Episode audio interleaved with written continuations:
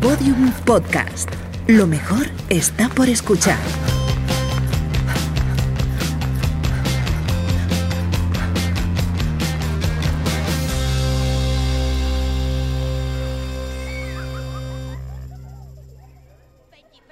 Mi hermano Luis y yo fuimos siempre un par de teleidiotas. Lo que más nos gustaba en el mundo era ver la tele y alquilar películas en el Midas, el videoclub del barrio. En 1984, con siete años, ya había visto un montón de pelis para mayores, entre ellas Acorralado con Sylvester Stallone, la primera cinta de VHS que tuvimos en casa. Aquel año, en el R18 de mi padre, sonaba El amante bandido y el look andrógino de Miguel Bosé hizo correr ríos de tinta. Las chicas mayores perdían la cabeza por Bosé y sus movimientos pélvicos, pero yo estaba loca por Madonna. Era muy de disfrazarme con las cortinas de casa a modo de bata de cola o velo, así que para su Like a Virgin, los visillos de mi habitación me dieron mucho juego. No entendía nada de lo que decía la letra, pero ¿qué más daba? La veía en la Super Pop, con aquellos collares, encajes, transparencias y tul, mucho tul. Quería ser ella. Me fascinaba tanto que años más tarde, intentando imitarla en la isla bonita, me corté el flequillo para hacerme como ella un caracolillo en la frente. Pero no atiné con la tijera. Y en mi casa estuvieron meses llamándome pájaro loco en referencia al dibujo animado de Irreverente Tupé. En 1984 fue también en mi ciudad, Gijón, un año caliente por la reconversión naval. Las calles ardieron durante muchos meses por la reestructuración de los astilleros. Neumáticos quemados, barricadas, cortes en las autopistas y aquella pintada en un muro. Raúl, hermano, no te olvidamos, que yo veía a diario desde el autobús del colegio.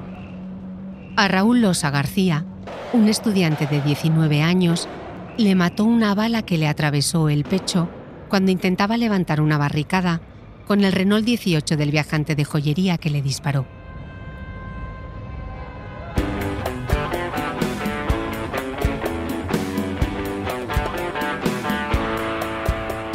Arde la calle al sol de poniente ya. Cantaba Santiago Auserón de Radio Futura. Pero en Gijón, calor, calor, como que no hacía nunca. De hecho, antes del cambio climático, podíamos contar con los dedos de una sola mano los días de sol, y religiosamente veíamos el parte, la predicción meteorológica del telediario, para saber así si al día siguiente podríamos ir o no a la playa. Lo que significaba, además, liberarme de la tortura de aquellos calcetines de perlé que mi madre no me quitaba ni en agosto. De aquel verano que había empezado con la Eurocopa, solo recuerdo que asfaltaron la calle de mi casa y una imagen, la de Paquirri desangrándose en el ruedo. A finales de septiembre, moría el famoso matador por la impresionante cornada que le asestó un toro de nombre avispado en la feria de Pozo Blanco, en Córdoba, y que le rompió las venas safena y femoral. Su corazón dejó de latir en mitad de una carretera tortuosa cuando le trasladaban al Hospital Militar de Córdoba. Y ahí nació la leyenda.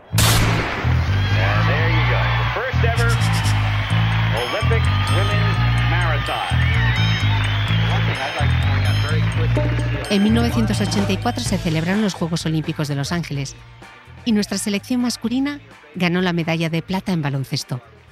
Además, en aquellos Juegos, como ya contamos en el primer episodio, las mujeres pudieron participar por primera vez en una maratón femenina, pero yo no vi nada de eso. Para mí, una niña de siete años que vivía pegada al televisor, el único referente deportivo se llamaba Eva Nassarre. Sus calentadores, sus medias blancas, los maillots de colores y aquel movimiento loco de su pelvis me dejaba absorta frente a la pantalla mientras merendaba bocadillo de chorizo de Pamplona. En aquellas tardes, no sabía que había mujeres que corrían, y tardaría aún muchos años en descubrir que en España incluso lo habían hecho antes de la Guerra Civil. Hoy vamos a recordarlas, a contar sus historias para sacarlas del olvido en el que cayeron cuando tras la Guerra Civil un manto de silencio cubrió sus vidas. Queremos que nos sigan en el olvido, para que cada vez que salgamos a correr, pensemos que llevamos más de 100 años haciéndolo, aunque hayan intentado pararnos.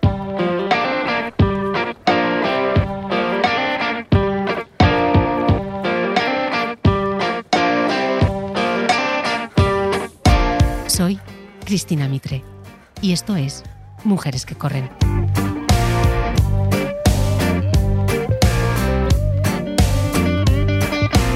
Mujeres que Corren es una producción original de Podium Podcast. Episodio 2. Pioneras en tantas cosas.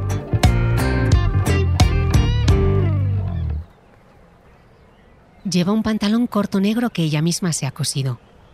La camiseta es de tirantes, de caballero, y va sin sujetador porque tras el fino tejido se intuyen los pezones de un pecho bien firme. En los pies lleva unas botas toscas y pesadas, con clavos en la suela que le ha hecho por encargo el zapatero, para que así pueda correr en la pista de arena. Sobre la cinturilla del pantalón y apoyado en su cadera va prendido el dorsal. Bascula el peso sobre su pierna derecha y con ese mismo brazo, bien arqueado hacia atrás, sujeta la jabalina. Lleva el pelo cortado al estilo Bob, con raya a un lado, para que la melena no le moleste mientras mira al horizonte. Lanza la jabalina y Aurora Villa bate el récord nacional en los segundos campeonatos femeninos que se celebran en el estadio de Montjuic en Barcelona en junio de 1932. Y la foto de esa hazaña es portada de la revista Mundo Gráfico. A comienzos de los años 30, las atletas españolas sí eran portadas de los diarios deportivos. Los titulares decían cosas como España no se quede atrás en ese avance que las aguerridas amazonas del atletismo mundial han iniciado. O, es más, por las muestras, parece que las atletas hembras españolas van a llegar más lejos en el deporte que los hombres. En 1932, había en España más o menos unas 200 mujeres practicando atletismo, concentradas en Madrid y Barcelona. Aurora Villa, las hermanas Moles, Margot y Lucinda, Esperanza Fernández, Manolita Pérez, las hermanas Rosa y Mercedes Casteltort y muchas otras, que corrían, esquiaban, lanzaban jabalina y disco, nadaban, jugaban al hockey y al baloncesto. Eran unas atletas completísimas, que batían récords y participaban en todo tipo de competiciones.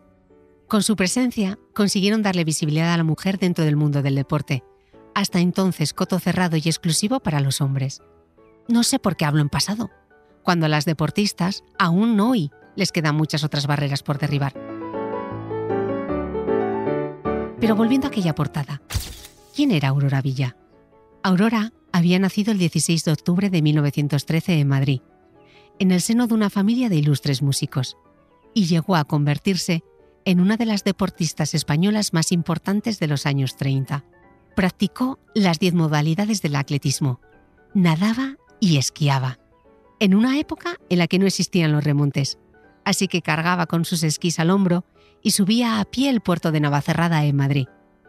Además, fue pionera por partida doble, porque estudió medicina pese a la oposición de sus padres, quienes pensaban que el oficio de maestra, al menos hasta que se casase, sería más adecuado para una joven como ella. El deporte femenino resultaba tan exótico que Aurora, con tan solo 19 años, despertaba el interés de los medios y fue entrevistada en los principales diarios deportivos de la época. A Aurora Villa, que patina, nada, salta, corre y lanza, le gusta la medicina, el cine de vanguardia y es defensora del divorcio. Rezaba así el titular de la entrevista que el 6 de julio de 1932 publicó el diario As a doble página. El reportaje, que se puede leer en la hemeroteca de la Biblioteca Nacional y en nuestra web, es una lectura muy recomendable, porque a pesar del tono cursi del paternalismo y de la ingenuidad de las preguntas, en ella se puede descubrir a una joven entregada al deporte y con las ideas clarísimas. Acaparadora de récords. Sin pretensiones, hago lo que puedo, ¿sabe? La cosa es no estarse quieta. En carrera lisa tengo igualmente el récord castellano sobre 600, 150, 80 y 60 metros. Y otro título en carrera de vallas. ¿Hay emoción en esas carreras? Desde luego, para mí el momento más emocionante es aquel en que una logra alcanzar cabeza, a ver qué vas la primera. Luego el estímulo le pone a una como dos alas en los pies, la cinta blanca de la meta a pocos metros y romperla. El periodista encuentra curioso que Aurora le reciba mientras está tricotando y le pregunta por ello. Ella explica con mucho salero que lo que teje son unos calcetines de invierno para temporada de esquí. El cronista pasa entonces a preguntarle cosas que no tienen nada que ver con el deporte. Y para sorpresa de nadie, la talla de Aurora se cuela en la conversación. Para ser estrella tendría usted que adelgazar un poco, le dice. Y ella contesta que ni hablar, que a ella le encanta comer, y además nada de cosas exóticas o poéticas como ella las llama. Ella quiere comer callos y cocido.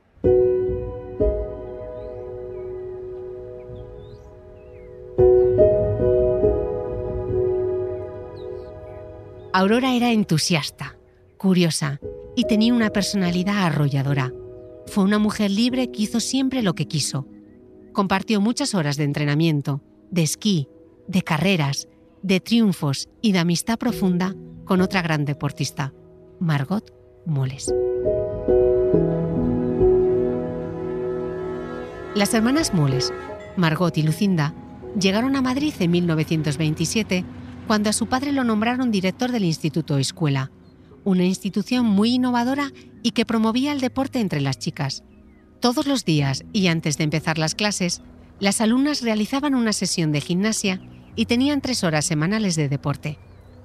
Pese a este fomento del deporte, las mujeres no podían hacer ejercicio alegremente en solitario y por la calle.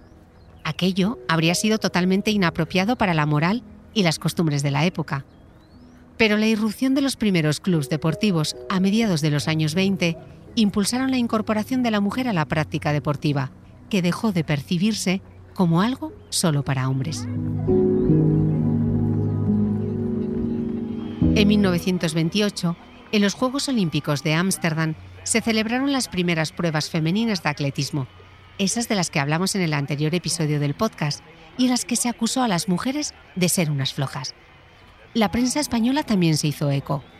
Cada vez había más presencia de la mujer, tanto en la vida pública como en la política, la educación, la cultura y, claro, en el deporte, con figuras y referentes como la tenista Lili Álvarez, condesa de Valdene, quien llegó a competir hasta en tres finales de Wimbledon y obtuvo el primer diploma para el deporte femenino español en unos Juegos Olímpicos, los de París en 1924.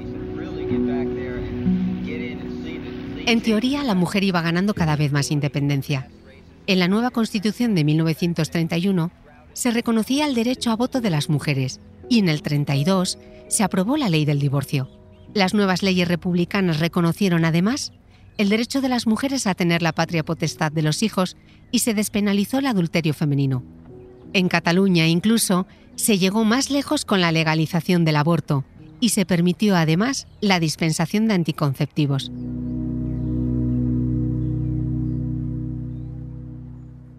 El deporte femenino se convirtió entonces en el trending topic de la época. Es sinónimo de modernidad, y en el caso del Instituto Escuela, donde estudiaban las hermanas Moles, se concretó en la formación de un grupo de grandes deportistas que durante años, y hasta el comienzo de la Guerra Civil Española en 1936, dominaron el panorama deportivo acaparando récords, títulos y campeonatos. Benjamín Prado, en su novela Todo lo carga el diablo, explica muy bien el papel de estas mujeres que han caído en el olvido. Aquellas mujeres eran parte activa de aquella revolución de las costumbres que estaba modernizando el país a pasos agigantados, la pura imagen de la vitalidad y un símbolo de los nuevos tiempos. En el Instituto Escuela, Manuel Robles, atleta madrileño de los años 20, creó ese grupo de pioneras del deporte. Allí entrenaban saltos, carreras, lanzamientos. A través del ejercicio de estas jóvenes mujeres experimentaron por primera vez una sensación de libertad, independencia, disfrute y control del propio cuerpo que durante muchos años les había sido negada, porque se creía que una mujer, por el mero hecho de serlo, era tan frágil como un niño. Aurora Villa y las hermanas Moles se conocieron en ese grupo. Robles vio potencial en ellas, decidió federarlas y organizó las primeras pruebas de atletismo femenino en junio de 1929. Robles demostró tener criterio, porque en ese mitin de atletismo despuntó por encima de todas las participantes Margot, quien se impuso en el lanzamiento de peso y de disco. Su hermana Lucinda ganó en salto de longitud, Y Aurora Villa, con solo 15 años, destacó en la prueba de 60 metros lisos y salto de altura, superando el listón a 1,29 metros, cuando todavía se saltaba al estilo antiguo, es decir, con los pies por delante. Con los récords de hoy en día, las marcas de entonces no eran nada del otro mundo, pero sí se parecían mucho a las de otros países con más tradición atlética. Quizá lo más importante es que ese día, el 24 de junio de 1929, marca el comienzo del atletismo femenino en nuestro país. Al igual que ocurre ahora, el que un grupo de mujeres hiciera deporte y que además lo hicieran también, era un tema que atraía a la prensa. En 1930, Margot se había convertido con tan solo 18 años en la influencer fit del momento y recibía todo tipo de halagos.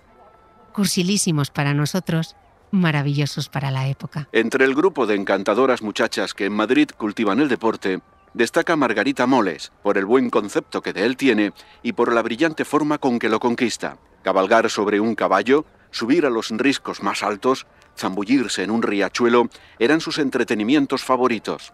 A Margarita le gusta hacer en la invernada deportes de nieve y atletismo, y en el verano natación y excursionismo, a pie y en moto, porque esta Sport Women también domina el pequeño motor y sabe del básquetbol y del tenis. No sé si Margot se consideraba una deportista enciclopédica, pero tengo claro que tenía ganas de comerse el mundo, de hacer y probar de todo. Además de ser campeona de lanzamiento de peso y de disco, de ser una gran esquiadora y hacer todo lo que tan cursimente le alababa el periodista, Margot fue portada del periódico ABC y años más tarde fundaría junto con Aurora Villa el mítico Club de Natación Canoe en Madrid.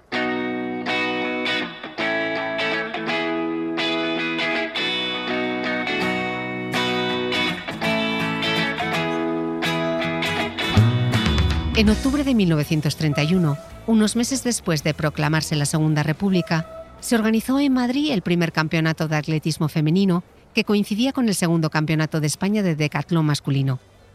El sábado 24 de octubre, a las 3 de la tarde, se congregaron allí las atletas, repartidas en dos delegaciones, la catalana y la madrileña, de la que formaban parte las hermanas Moles y Aurora Villa, entre otras. El otoño en Madrid puede ser muy traicionero, y poco antes de que empezaran las competiciones comenzó a llover a mares. Suspendemos, continuamos. Los organizadores no sabían muy bien qué hacer, y entonces el campeón nacional de decatlón, el aguerrido Rafael Hernández Coronado, dijo que él así no competía, y se marchó seguido de todos los atletas masculinos. A nuestras chicas, sin embargo, la lluvia les dio igual. Su entusiasmo era desbordante y saltaron a la pista llena de charcos y barro para comenzar la competición. Aurora Villa completó la proeza de participar en nueve de las diez pruebas de atletismo y con excelentes resultados. Si alguien tiene curiosidad por saber qué ocurrió con el aguerrido Rafael, que no quiso mojarse, os diré que quedó tercero. En los años siguientes, Aurora y Margot fueron coincidiendo en competiciones, exhibiciones y campeonatos. La gran oportunidad de Margot llegaría en 1932 cuando fue convocada para formar parte del equipo español en los Juegos Olímpicos Universitarios de Turín. Era la única mujer y además fue la abanderada del equipo en la gala inaugural. La prueba estrella de Margot era el lanzamiento de disco. Era tan buena que hasta los competidores masculinos se quedaban admirados viéndola en los entrenamientos. Todo parecía encaminado a que triunfara y volviera a España como la gran campeona que era. Pero el día que empezaban oficialmente las competiciones, el equipo español fue descalificado por culpa de un problema burocrático entre la Federación Española de Atletismo y la Internacional. Margot estaba autorizada a lanzar fuera de competición oficial, pero los jueces italianos, conocedores de sus marcas, no la dejaron competir en la pista central y la mandaron a la de entrenamiento. Margot, decidida a lanzar, a demostrar su valía, no se arredró y lanzó. Si no hubiese sido por aquel problema burocrático, Margot hubiera ganado. Su lanzamiento le sacaba 10 metros al de la italiana que resultó finalmente ganadora. Margot era un prodigio.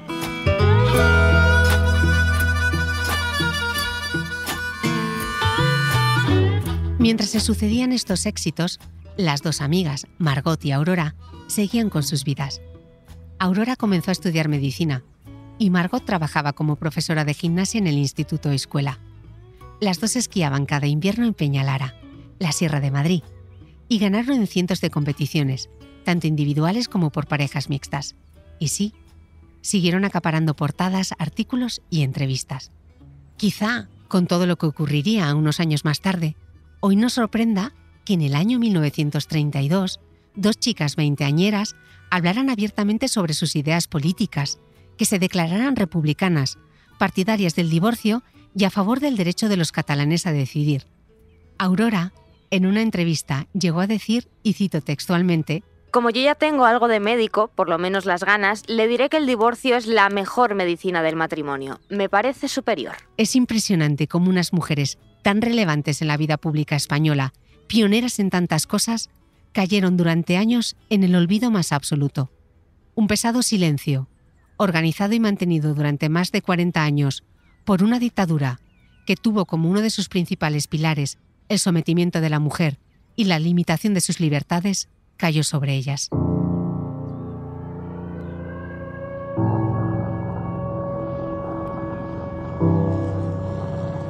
El alzamiento militar de Franco en 1936 pilló a Margot en Asturias, en los campamentos de verano que el Instituto Escuela organizaba allí y de los que era responsable.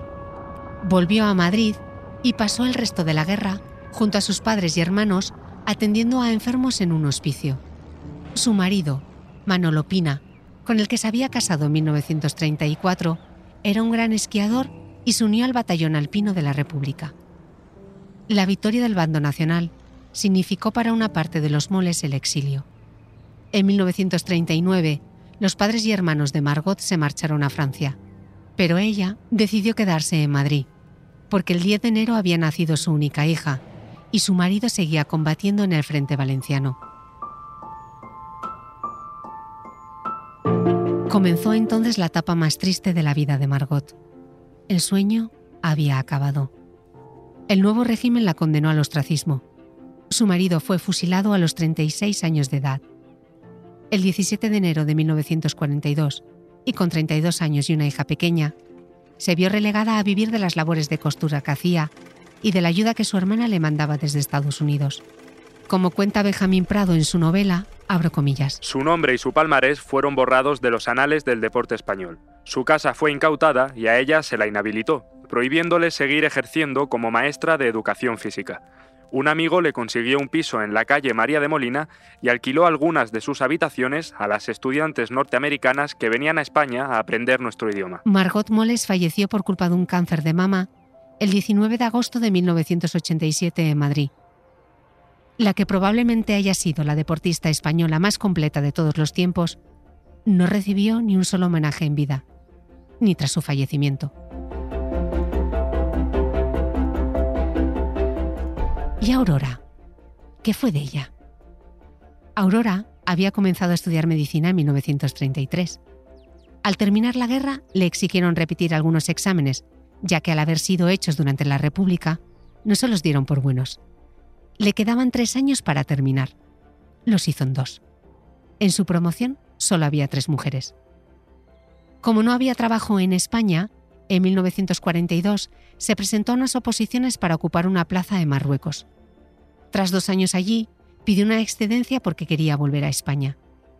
Se la denegaron y ella renunció a su puesto perdiendo todos los derechos adquiridos. Al volver a España, se casó con un antiguo compañero de estudios con quien tendría dos hijos. Ingresó en la cátedra de oftalmología de la Universidad Central y en 1947 hizo de nuevo las maletas para instalarse en Pontevedra, donde montó una consulta en su casa que se anunciaba con una placa en negro con letras doradas en la que podía leerse A. Villa. Utilizaba solo una inicial andrógina, como también hará 20 años más tarde Catherine Switzer para inscribirse en la maratón de Boston. Lo hace sabiendo que nadie habría subido a revisarse la vista, sabiendo de antemano que la doctora era una mujer, llegó a decir. Así que la sorpresa de los pacientes era mayúscula, cuando al abrirse la puerta, comprobaban que A. Villa era una doctora y además estaba embarazada. En 1952, al volver a Madrid y ante la imposibilidad de trabajar allí, Aurora decidió que se marchaba a Londres a estudiar ortóptica. Sus suegros la acusaron de abandonar a sus hijos, pero ella, una vez más, no renunció.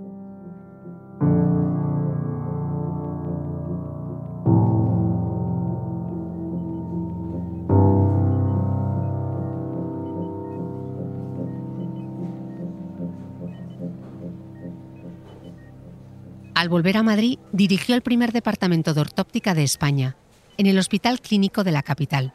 Allí trabajó todas las mañanas durante 12 años, sin ningún tipo de remuneración.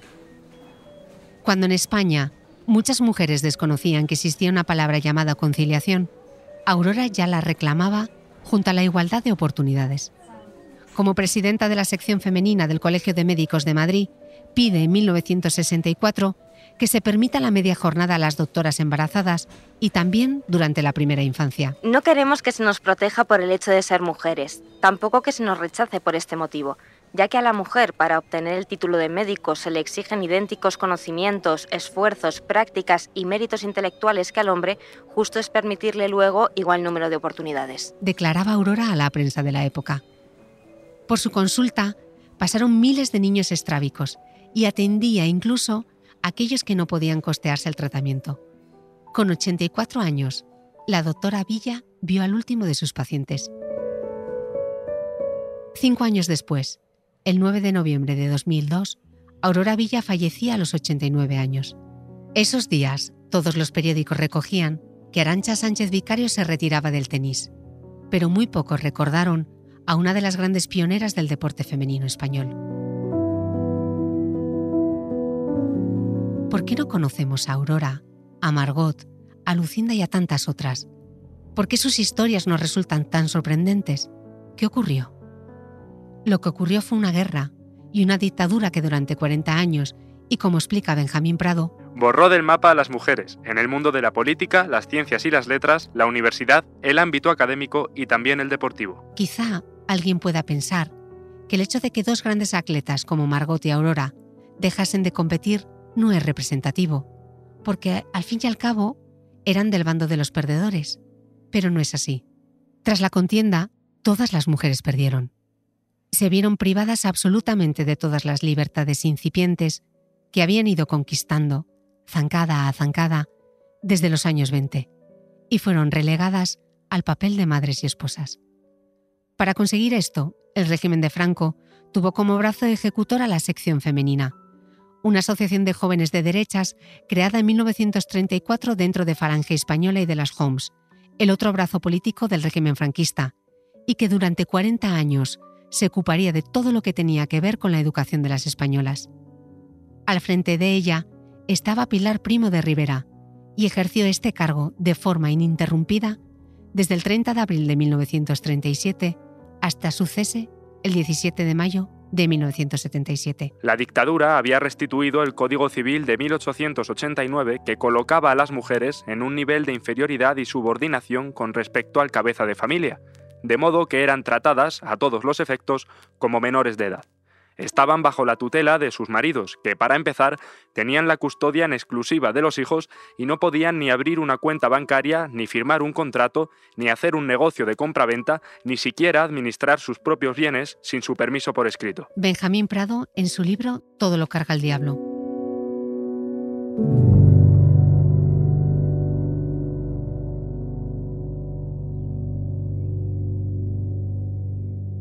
La mujer tenía un destino ineludible, el hogar, el cuidado de su marido y el de sus hijos. Y además, bajo la influencia del fascismo, debía convertirse en el templo de la raza y ser la encargada de transmitir los valores del régimen a sus hijos.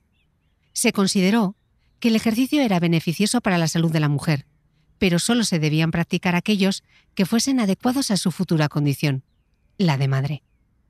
Además, los médicos apoyaban la tesis de que el cuerpo femenino no estaba preparado para los grandes esfuerzos, como si un embarazo no fuese una larga prueba de resistencia. Y con la gimnasia casera, además, era suficiente, como explicaba este texto de 1951, publicado en la revista Teresa de la sección femenina. Una mujer que tenga que atender las tareas domésticas con toda normalidad tiene ocasión de hacer tanta gimnasia como no lo hará nunca si trabajase fuera de casa. El asesor de la sección femenina en todo lo relativo al deporte fue el doctor Luis Agosti, campeón de España de decatlón y jabalina. Luis Agosti, que había sido atleta republicano, tras la sublevación se pasó al bando golpista. Había conocido a Aurora en su adolescencia. Fue él quien le enseñó a lanzar la jabalina, pero la vida les deparó destinos muy diferentes. Ella sobrevivió al asedio de Madrid. Él perdió una pierna por culpa de un mortero en la batalla de Teruel pero con los años volverían a encontrarse. Al acabar la contienda, Agosti se fue a Londres para formarse en el campo de la anestesia y a su regreso fundó en la Facultad de Medicina de Madrid una de las primeras escuelas de anestesia y reanimación del país. Participó en más de 30.000 operaciones, con pacientes como el mismísimo Franco, y años más tarde acompañaría como anestesista a la doctora Aurora Villa en todas sus cirugías. Desde el presente Cuesta creer que la misma persona que ayudó a aquellas mujeres a convertirse en grandes atletas llegase a decir años más tarde que educar físicamente a la mujer para equipararla al hombre era contrario a la ley biológica universal y que el deporte intenso amenaza la misión asignada a la mujer por Dios, la concepción.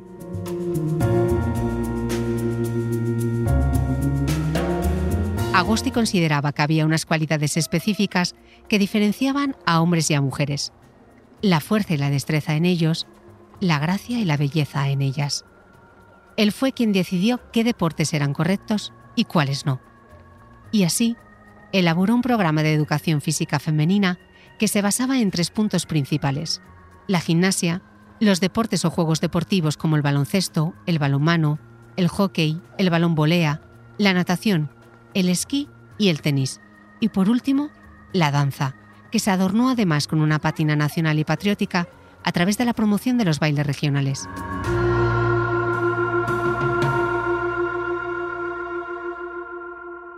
A partir de 1941, el atletismo fue etiquetado como masculinizante y poco femenino, y aunque no se prohibió, se desaconsejó durante más de 30 años. Y así, los grandes logros de las atletas de los años 30 no se olvidaron. Directamente se borraron de la historia con el arma de destrucción masiva más potente que existe, el miedo. Ser un referente deportivo ahora no era un valor añadido a la mujer. Todo lo contrario. Hacer deporte estaba mal visto. Si tuviésemos que describir con un único adjetivo el ambiente deportivo en España de 1940 a 1950, sería sombrío. Todos los logros, los avances sociales y las libertades conquistadas a través del sudor y el esfuerzo de aquellas pioneras se perdieron.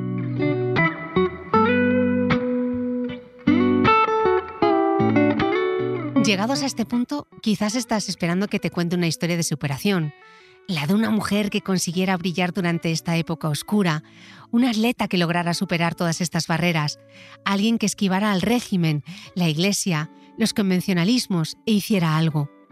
No la hubo, no hay nada. 1939, 1940, 1941, 45, 46, 1950 son años de sequía y estancamiento deportivo. Tuvieron que pasar más de 30 años porque hasta finales de 1969 no se verán ejemplos de mujeres deportistas. Habrá que esperar hasta 1974 para ver brillar a nuestra siguiente estrella, Carmen Valero. ¿He exigido mis derechos? Pues sí, siempre, porque creo que es, inhumano que, eh, eh, porque sea mujer, eh, no tenga los mismos beneficios que un hombre. Al terminar la facultad en 1999, me fui a vivir a Londres. Seguía igual de teleidiota que en el 84, aunque ahora tenía un mando a distancia y millones de canales gracias a la televisión por cable. Y aquel primer verano londinense coincidió con la Copa Mundial Femenina de Fútbol. Pero esto te lo contaré en el tercer episodio.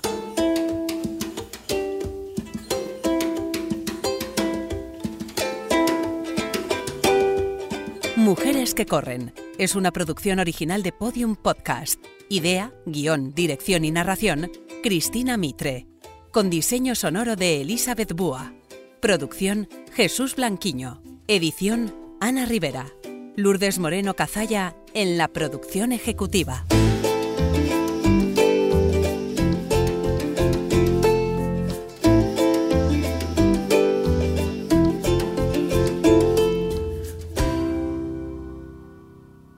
Ya disponible en Podium Podcast y en abierto en todas las plataformas.